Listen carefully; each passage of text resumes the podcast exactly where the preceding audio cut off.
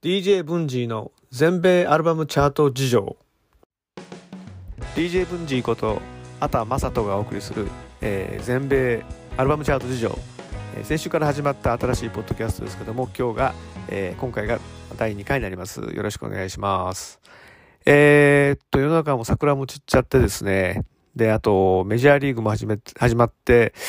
ね、大谷選手が先発してホームランを打つなんていう、非常にあの、明るいニュースも入ってきたりなんかしてですね、いよいよ春本番というか、春も、えー、半ばを過ぎて、だんだんだんだんこう、新しい季節に入ってきたなという感じがしますけども、えー皆さんの方はお元気でしょうか？相変わらずコロナは、なんとなくこう、またじわじわ増えてる感じが嫌な感じですけども、えーいい音楽を聴いて、えーぜひ楽しく過ごしてください。えっ、と、今週はですね、あのー先週、あの、ジャスティン・ビーバーの、えーアルバムが、えー10週1位だった、モーガン・ウォーレンのアルバムを蹴落として1位になったっていう変化が始まった週だったんですけども、今週はそれが一気に加速しましてですね、なんとトップ10のうち5枚が初登場っていう、まあ、半分が入れ替わるっていう、そういうすごい、あの、賑やかな、あの、チャートになってます。えー、こんなにいっぱい、あの、入れ替わった週はいつ以来だろうなと思ってちょっと調べたところですね、えー、なんと去年の11月以降、11月以来ですね、あのえーっと、約5ヶ月ぶりっていうことになってまして、その時は1位にあの、アリアナの、えー、ポジションズってアルバムが1位で登場してましたけども、まあその時以来っていうことでですね、まあ、あの、変化はいいことだと思ってますし、あの、いろんな作品がこうどんどん出てきてですね、えー新陳代謝がこう進んで、あのーチャートが活発になるっていうのは、あの、シーンが健全な証拠だと思ってますので、えー大いに喜びたいものだと思います。で、今週の1位なんですけど、その先週1位になったジャスティン・ビーバー、ちょうど今回の集計期間の初日にですね、あの、6曲追加したデラックスバージョンをあのドロップしてましたんで、これはこのままポイントを、まあ、上乗せっていうか、まあ、上乗せしないでも、あんまり減らさずにですね、2週連続1になるのかなと思っていたら、なんと、えー、2位に落っこってしまいまして、その代わりに1位に入ってきたのがですね、えー、フロリダ出身の、あの、ちょっとぽっちゃりした体型のラあの、ラッパーですね。 Rod Wave っていう人の、あの、アルバム。これ3枚目になりますけども、Soulfly っていうアルバムが入ってきてます。で、この人はあの、2019年にですね、あの、Heart on Ice っていう曲がですね、非常にあの、スマッシュヒットになって、全米で25位まで行ったんですけども、えーこれでブレイクをして、その後に出したその Pray for Love っていうアルバムがですね、えー去年のちょうど今頃ですかね、あの、アルバムチャート2位に初登場して、まあ、きっちりブレイクしたっていう、そういうアーティストですね。で、えっ、と、今回はそそれに続くアルバムということで、まあ非常にあの、期待がまあ高まってたところはあると思うんですけども、えっ、と、最近のラップ、まあトラップとか、ドリルとか、結構、えー、なんていうかな、無機質なビートを中心にした最近の流行りの、あの、ラップのスタイルがあるんですけども、そういう感じではなくて、まあ一応トラップの、あの、チキチキハイハットの、あの、リズムは使ってるんですけども、えー、歌ってるっていうか、ラップしてる内容はですね、どっちかっていうとこう、あの、通常言うエモラップってやつで、要はその自分の心情だとか、えー、自分がこう大事にしてる人に対する思いであるとか、そういうその、あの、エモーショナルな内容をこう、切々とこうラップしてるっていうところがですね、非常にその、今のそのコロナの、えー、で、みんな結構傷んでる心をこう優しくこう包んでくれる的なですね、そういう受け方をしてるんじゃないのかなっていう感じがちょっとしてます。で、まあ、要望もそのさっきちょっとぽっちゃりしてるって言いましたけども、まあ、割かしこう憎めない感じで、こう、いい感じのそのキャラなんですよね。まあ、そういったことを、そういった風貌のラッパーでそういった内容を、しかもその、使ってるトラックもそんな殺伐としてなくてですね、どっちかっていうと、まあ、ポップ寄りっていうか、R&B 寄りのそういうトラックで聴かせてくれるのが、まあ、人気の秘密なのかな、ということで、そのアルバムの中から今週、あの、2曲ぐらい、えー、ホット100っていう、あの、えー、ソングチャートの方でもかなり、あの、躍進してまして、一曲はストリートランナーっていう曲なんですけども、これもなんかこう、メローな感じのピアノをバックにですね、まあ、チキチキのトラップビートが入ってるんですけども、ロッドがまあやっぱりその自分の愛する人に対する思いみたいなものをですね、こう、切々とラップしてると。いう内容です。こちらが先週32位から今週16位にシングルチャートの方ではアップしてると。で、もっとすごいのはもう一曲、 Tombstone っていう曲がありまして、これも、まあ同じような、あの、エモラップチューンなんですけども、えー、82位から11位と。いう大ジャンプアップをしてですね、来週ぐらいトップ10に入るんじゃないかという感じのそういう勢いで、えー、人気を伸ばしています。えー、っと、まあ、アメリカ以外ではそんなにあんまり、あの、イギリスとか、他の国、ヨーロッパとかではそんなにあんまり注目されてないんですけども、まあ、アメリカ国内では結構これが、ロッドウェーブっていうのは非常に、まあ、最近受けてると、そういう感じですね。で、そのロッドウェーブの、えー、 SoulFly が、えっ、ー、と、ジャスティン・ビーバーのアルバムを、えー、2位にちょっと引きずり下ろしてですね。です、続いて3位にもう初登場が入ってきてます。3位に入ってきてるのは、えー、こちらがですね、あの、えー、こちら白人のラッパーなんですけども、NF っていうアーティスト名です。で、本名がネイサン・ファイアスタインっていう、ちょっとあの、ヨーロッパ系の、まあ、あの、アメリカ人なんですけども、えー、まあ、ちっちゃい時からその、エミネムがアイドルだったという、そういう、あの、ラッパーでして、ただ、あの、ラップしてる内容はですね、非常にそういうスピリチュアル、スピリチュアルというか、その、なんていうんですかね、クリスチャン的なスピリチュアルな感じを歌ってる、あの、曲が多いようでしてですね、えー、過去にその、あの、コンテンポラリークリスチャン系のその賞であるダブアワードっていう、あのなんていうんですかね、そのスピリチュアル、クリスチャン、クリスチャン、コンテンポラリークリスチャンミュージックのグラミー賞って言われてる、そういう賞も何度か受賞している、そういうアーティストなんですね。で、非常にまあ、彼も人気があってですね、今回のアルバム Clouds、かっこ The Mixtape っていう、ミックステープっていうのは要するに、その正式なアルバムではないんだけども、えー、まあ、あのなんていうんですかね、その、えー、昔で言えばそのラッパーがそのレコードを出す、まあ資金とかバック、後ろ盾がなくって、あの、カセットテープに自分のあの作品を録音して、街角で売ったり配ったりとかした、そういうスタイルの、まあ、どっちかというとカジュアルな作品リリースみたいな、そういう形の名残のことをミックステープって言うんですけども、そのフォーマットで、えー、まあ、リリースをした、そんな作品が今回3位に初登場をしています。まあ、エミネムがあのアイドルだったっていうだけあってですね、結構あの、フローっていうかそのラップのスタイルがこうパンチがあってですね、結構かっこいいんですよね。で、PB なんかもなんかすごいこう、あの、大自然の中でこう、この NF 君がですね、あの、エミネム風の、あの、力強いパンチのある、えー、ラップをしてるっていう、なかなか絵になってる、そういう感じのアーティストになっています。えっ、ー、と、彼はここに2作ぐらいはですね、フルアルバム、2枚ぐらい2017年に Perception っていうアルバムと2019年に The Search っていうアルバム出してるんですけども、両方ともこれ実は、えー、このビルボード200で初登場1位を決めてるんですね。だから非常にまああの、固定的なその支持層っていうのはいっぱいいるんじゃないかなっていう気がします。今のそのヒップホップ、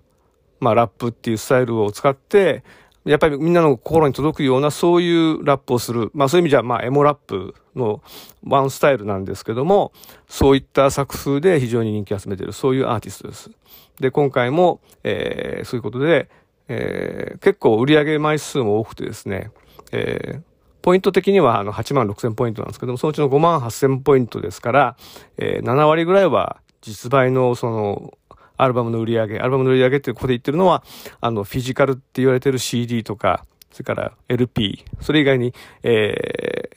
まあ、デジタルダウンロードによるアルバム購入。この3つのあの合計ポイントなんですけども、えー、これが非常に高い数字になっています。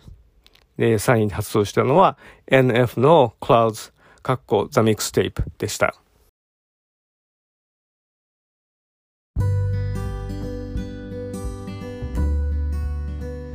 続いて4位に発している今週3枚目の初登場アルバムはですね、これ、あの、先週ちょっと名前出してました、えー、キャリーアンダウッドの、えー、これ8作目になるんですけども、の、あの、これゴスペルアルバムですね。My Savior っていうアルバムなんですけども、こちらがポイント数で言うと7万3000ポイント、えー、まあ、僅差で NF を追ってますけども、こちらの方は実売がですね、実売アルバム枚数が6万8000枚でですね、えー、NF の5万8000枚を上回って、今週のあのアルバムの実売売上では、まあ、トップになってます。アルバムセールスチャートの1位になってますが、えー、まあちょっと、キャリアンダウッドっていうと結構、えー、リリースからまあ、あの、5、6作目ぐらいまではですね、毎回出せばどっちか1位か2位っていう、そういう、まあ、確固たる人気を持ってるアーティストなんですけども、えー、っと、この前のアルバム、昨年の秋、秋っていうか秋口に出た、これクリスマスアルバムの、えー、マイギフトっていうアルバムなんかは5位でしたし、今回もちょっとゴスペルっていうことで、そういう意味じゃちょっとあの、えー、メインストリームのその作品ではなくて、えー、どっちかというと企画ものっていうかですね、そういうまあ作品なんで、まあ多少ちょっと売上的っていうか、まあポイント的には少し、えっ、ー、と、控えめになっちゃってるのかなっていう感じはします。えー、特にまあ今回のアルバムについてはですね、あの、ちょうどリリース日、えー、の3月26日にですね、あのアメリカのあのテレビ局の NBC の、まあ、国民的な朝晩の Today っていう番組があるんですけれども、ああの、その番組では、大体そのニューヨークのあのロックフェラーセンターのあそこのスケートリンクのあるあそこからですね、中継で、まあ、いろんなアーティストとかが、こう、あるいは有名人、もうすぐ映画が封切りになる有名人とかを呼んでですね、えー、アーティストパフォームしたりとか、いろいろインタビューしたりとか、そういうセグメントがあるんですけど、そこで、えー、キャリー・アンダーウッドはこの、あの、 My Savior のゴスペルアルバムのプロモーションを兼ねて、まあ、パフォーマンスをしたという、一応プロモーションもバッチリのはずだったんですけども、まあ、蓋を開けてみたらば、まあ、ややちょっと、え、ポイント的には控えめで、まあ、初登場4位ということになってしまっています。で、あのー、まあ、こういう、まあ、前作のクリスマスアルバムもそうですし、こういうゴスペルアルバムっていうのも、大体カントリーのまあ大御所のアーティストだったら大体通る道で、まあ、古く、古くで言えば、まあ、エルビス・プレスリーしかり、あの、ガース・ブルックスしかり、そして、この間ちょっと亡くなっちゃったあの、ケニー・ロジャースなんかもやっぱり両方出してましたけど、なんとカントリーのアーティストでこう、あの、なんていうか大御所になってくると、こういう企画もの特にクリスマスとかゴスペルアルバム必ず出すっていうのが、まあ、定番になっちゃってますけども、まあ、そういう意味では、まあ、あのある意味、えー、ステップを踏んで、まあ、こういう、えー、アルバムを出してきてるという感じなんでしょうかね。まあ、キャリー・アンダーウッドも多分自作次の作品はあの通常の作品になると思いますのでそれが出る時にはまあ結構まあ高いポイント数売り上げでガーンと1位に入ってくるっていうパターンになるんじゃないかなというふうに思ってます。まあ、あの2008年かなからあのグランドオールオプリっていうあのナッシュビルにあるあので有名な伝統的なそのカントリーのそういうあのライブハウスっていうかですね昔はその、えー、カントリーのスターがライブをするラジオ番組のタイトルでもあったんですけどもそれのまあオフィシャルメンバーになってもう13年立ってますから、まあ大御所です。で、カントリーアーティストはこのグランドオールオープリのメンバーになるのが一つの、まあ、ある意味、えー、ステータスっていうふうになってますので、まあ、これからまあ、あの、円熟期に向かってですね、えー、着々といろんな作品を出していってくれるんじゃないかなというふうに思ってますので、まあ、自作、自作で、まあ、あの、チャート上は期待をしてあげようかなと思ってます。ちなみに、えっ、と、彼女、えー、来週のこのビルボード200チャートの集計期間の初日になる、初日じゃないのか、あの、2日目かな。えー、この間のイースターサンデー、これあの、まあ、ゴスペルってことで、まあ、あの、キリスト教の関係、宗教的な関係があるので、イースター、まあ、切っても切れないんですけども、復活祭なんで、えっ、ー、と、そのイースターサンデーには、その、そのナッシュビルに、あの、ある、昔そのグランドオーロプリショーが、あの、開催されていたという、あの、ライマンオーディトリアムってライマン音楽堂っていうコンサート会場があるんですけど私もちょっと実は仕事の関係で行ったことがあってですねそこでなぜか別クのライブ見たりしたんですけど あのそこで、えー、このアルバムのあのバーチャルライブをやったらしいですねそれをストリーミングで流したらしいですから、えー、来週もおそらくポイントそんなに減らさずに場合によって少し増やしてるかもしれないんで、えー、あんまりチャート上は落ちてないんじゃないかなっていうふうに思います。えー、4位に初登場してきたのは、キャリー・アンダーウッドのゴスペルアルバムで、マイ・セイビアでした。で、5位にはですね、あの、これ初登場ではないんですけども、えー、ザ・ウィークエンドの The Highlights っていうあのベスト版ですね。これが先週の15位から6位にポーンと、あの、これ前もあのトップ10にいたんですけども、ちょっと戻ってきています。で、なぜこのタイミングでこのベストアルバムがこうやって戻ってきたかっていう背景にはですね、実はあの、私のこの全米アルバムチャート事情のですねノート .com のあのブログを読んでいただくここ 1, 1ヶ月間ぐらいのやつを読んでいただくと2週に1遍ぐらいはこの件で僕はブツブツブツブツ言ってるあの記事がありますんでそちらを見ていただくのが詳細はいいと思うんですけども要はですねあのこの Highlights というベスト版に入ってる2曲 Blinding Lights って今日の大ヒット超特大大ヒットですね。あのグラミー賞に完全無視された。とあと Save Your Tears ってこれ最新のヒットなんですけどこの2曲っていうのがえーと、このベスト版とあと「 After Hours っていうこの前の、えー、去年ずっとチャートの上位にいたあの「ザ・ウィーケンドのアルバム両方に入ってるんですよね。で今のビルボード200のチャートのあのポイントの計算の方法はですねあの同じ曲が2枚のアルバムに入ってる場合はそのアルバムの実売の売り上げの多い方にそのストリーミングのポイントを全部載せるっていうそういうちょっとちょっとあのー、変な感じのルールがあるみたいででこれルール作った人は多分作った時にはこういうことになるとあまり思ってなかったと思うんですけどもそのえー、っとアフターワーズのアルバムとこのハイライ「ザ・ハイライツ」っていうベスト版「ザ・ウィーケンド」2枚のアルバムがたまたま同じ時期にこのチャートの上位にいたがためにですねどっちかが売れるとそのさっきの2曲のポイントが片っぽのに全部いってしまうから片っぽ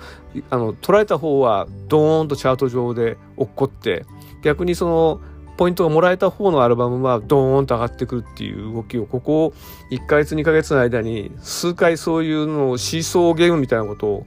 やってましてですね、まあ、チャートとしてはちょっとあまり健全じゃねえなという感じがするんですけどもこれはちょっとあのビルボードのある知り合いの方がいらっしゃるのでその方に、え、どんなもんかということでちょっと、えー、今度言っときます。なんてね、えー、あそういう感じであのザ・ハイライツは今週5位にちょっとまああのなんていうか復活してきてるんですけども、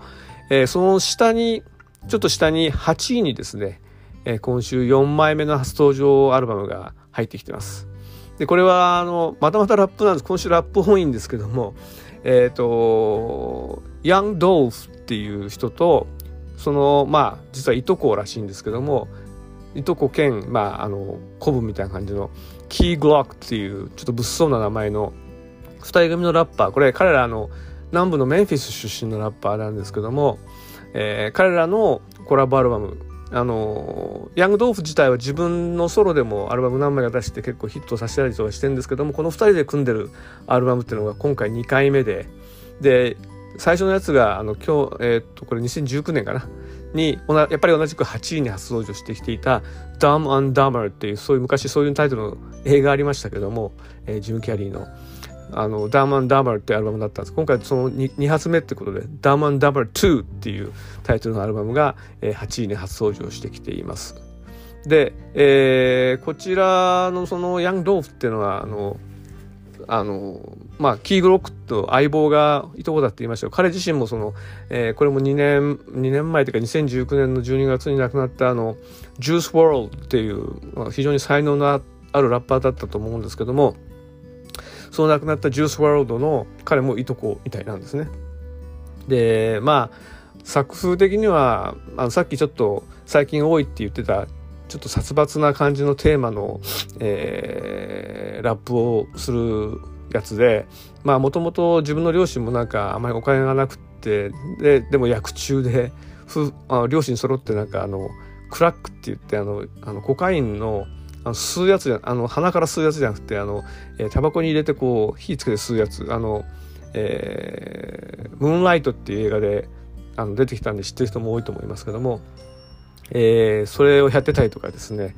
で自分自身もなんかそのドライバイシューティングっつって街中歩いてるとこに車で来たやつがダダダダダッとこう銃を発砲するっていうそういうのであの瀕死の重傷を負ったことも1回だけじゃなくて2回もあるっていうそういうやつでしてまあそういうこともあったんでまあ作風的には非常にこ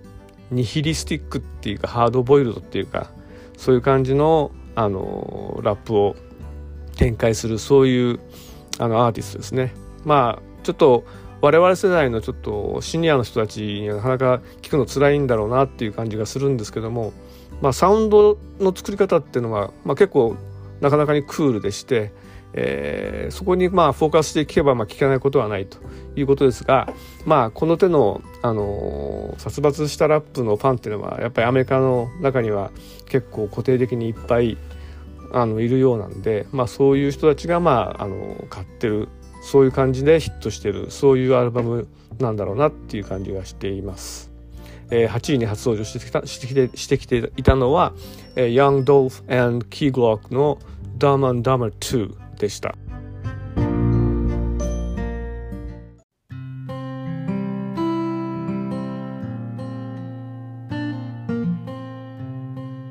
えー、さっきちょっとあの1位のところで言い忘れたんですけども1位今週取ってる Rod Wave の Soulfly ですけども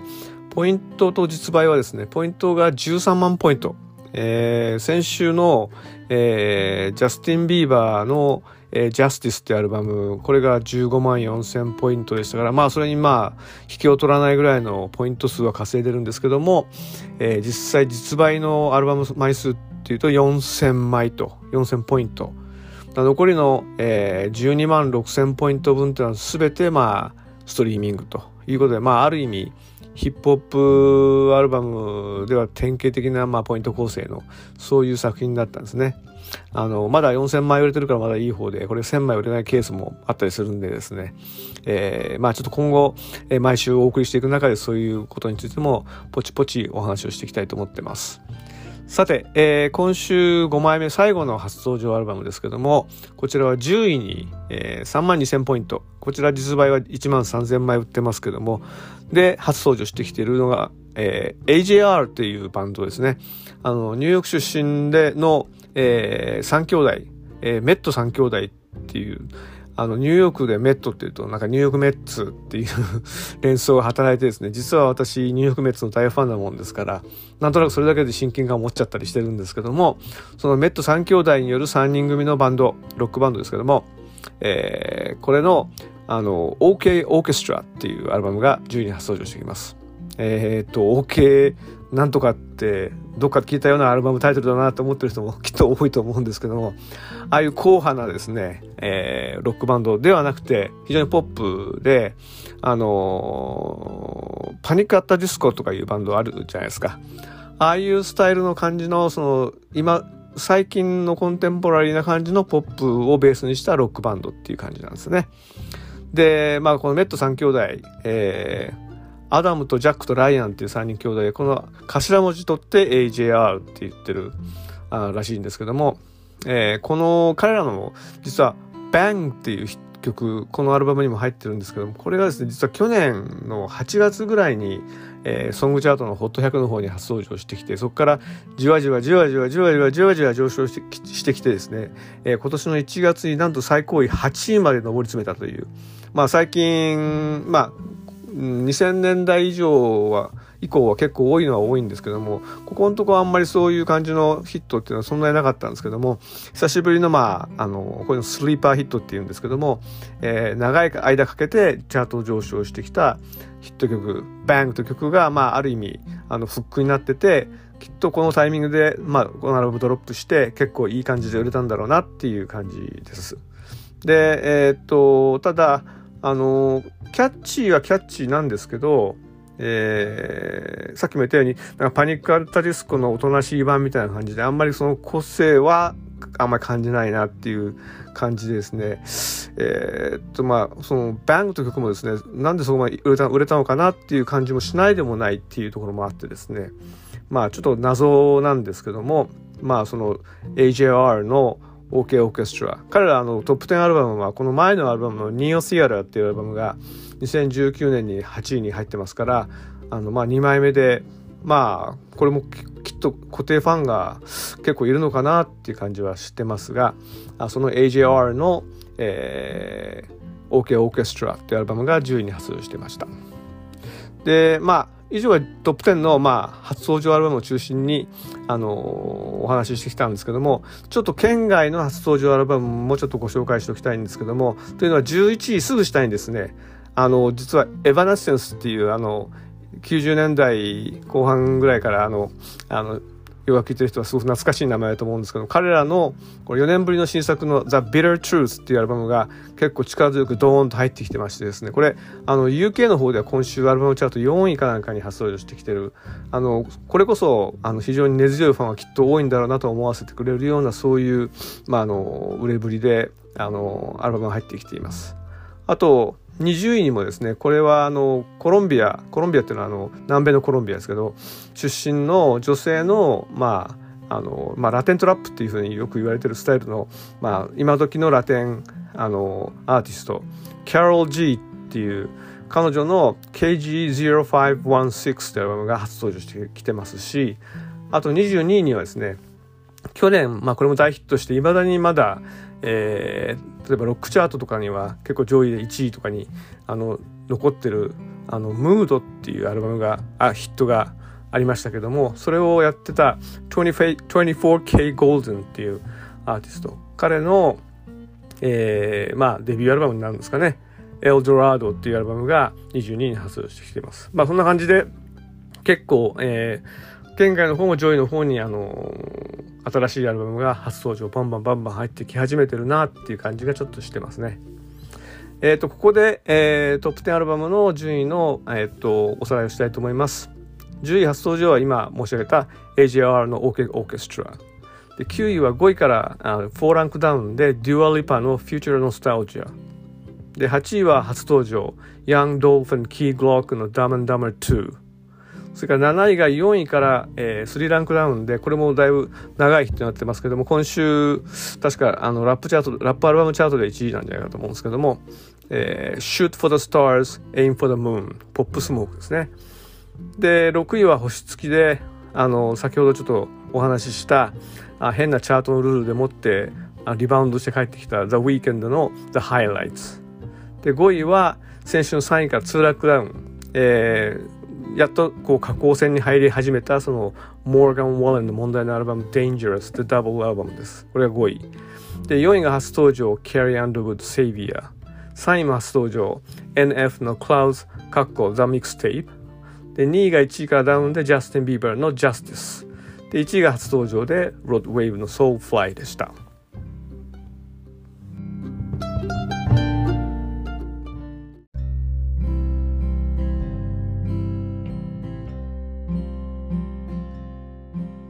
はい、さて今週は、えーと、初登場トップ10内初登場アルバム5枚っていうことで結構忙しい、えー、エピソードになっちゃいましたけども、えー、まあ賑やかなチャートでよかったんじゃないかと思います。一応あの今週のホット100の方のチャートも若干ちょっとだけあのお伝えしておくとさっきさっきというか先週もはあのジャスティン・ビーバーがアルバムもそれからシングルも1位初登場っていうことで「ピーチズっていうあのダニエル・シーザーとギビオンっていう2人のソウルシンガーを従えたシングル初登場1位してたんですけども今週はそれが2位に落ちてまして、えー、またしても初登場1位で入ってきてるのが、えー、実は最近ここのところあのえー、ネットっていうか YouTube とかで結構話題になっちゃってる Little Nas X っていう去年、あ、去年じゃないな、もう2年前ですかね、あの、オータンロードっていう、あの、19週1位を取ってしまったっていう、あの、曲で、まあ大ブレイクというか、一躍有名人になった彼のあのニューシングル、Montreal Call Me By Your Name っていう曲がですね、初の1で入ってきてます。モンティロってのは、リルナーズ X の本名なんですけど、えー、まあ、お互いにその自分の名前で相手を呼びましょうっていうことで、なんか、えー、まあ、これも多分コロナ絡みだと思うんですけども、いろんな人とこう、つながっていこうね的なそういうメッセージのようなんですけど、あの問題なのは PV がですね、なんかね、彼が地獄にずっと降りてって、その、えー、悪魔のその膝の上でダンスをするっていうのが、そういうビデオでしてですね、まあ、ちょっとあまり見てて気持ちよくないのと、あとこれ、リルナーズ X 自身がなんかツイッターでちょっと告白してましたけど、あれやったんで、いろんなとこから、特に宗教系の方々から、すんごいなんかクレームが来てて、すごいあの、最近ちょっと精神不安定になってるんだったら、だったらやるなよって感じなんですけど、まあそういう、えー、シングルがですね、今週初1位になってます。で、これ、UK の方でも初1位で、うんリルナーズ X 自身の人気なのかあるいはその話題性なのかちょっとよくわかんないんですけども、えー、これもなんで1位になってるかっていうところが個人的にはあんまりちょっと納得できてないそういうヒットになってますね。えー、ということで、えー、今週2回目の、え全米アルバムチャート事情のポッドキャストエピソードいかがだったでしょうか、えー、今週はなかなかいろいろあの新しいのも入ってきてて楽しかったと思いますけども、えー、さて今週も来週の1位予想。で来週の1位っていうか来週のそのチャートの集計対象期間が4月2日から4月8日までの、えーまあ、売上ストリーミングポイント。これが集計されて、えー、チャートになるわけですけども、えー、これもまた先週と同じようにですねあの4月2日以降のリリーススケジュールちょっと見てたんですけど多分これが来るんじゃないかっていうのがちょっとありましてそれは何かっていうとデミ・ロバートですね。あのデミ・ロバート、まあ、ティーンスターで、まあ、子役から、まあ、シンガーになって非常にポップスターとして、まあ、人気を博してきてで過去出してるアルバムも全て大体あのトップ5の上の方にあの入ってきている。そういう大ヒットアルバム大ヒットを飛ばし飛ばし続けてる、まあ、ポップスターなんですけども、あのご存知の方もいると思いますけど2018年にですね、あのえー、とドラッグオーバードーズですよね薬物の過剰摂取で、えー、瀕死の重傷を負って一時期ちょっとあの一線から離れてたんですよね。で一昨年のあのグラミー賞あの前々回のグラミー賞で久しぶりにちょっと復活してで「Anyone」っていう曲を、あのパフォーマンスしてですね非常に感動的で、まあ、歌い出して最初のワンコーラス目の初めの方で自分で思わず泣いて歌えなくなっちゃうっていうそういうまあそんだけ復活できたのが嬉しかったんだろうと思いますけどもそのデミー・ロバートがその OD 事故以降初めてのアルバムっていうのをあの今回そのえー、リリースをしてましてで今回結構プロモーションもいろいろ頑張ってあの BTS じゃないですけどジャケ違いの、えー、バージョンをいっぱい出したりとかですねいろんなことをやってるみたいなんでですね結構これ来週ポイント数とか実売数伸ばしてくるんじゃないかと思いますので来週はそのデミ・ロバートが、えー、これは久々の1位になるのかな、えー、アルバムチャートで彼女1位になったのは過去にまあ、1回セカンドアルバムの「Here We Go Again」ってやつが2009年に1位になって以来の1位が、まあ、取れるんじゃないかなっていう感じがしています。ということで、え、この全米アルバムチャート事情のポッドキャスト、えー、来週も引き続きあの聞いてください。よろしくお願いします。ではまた来週。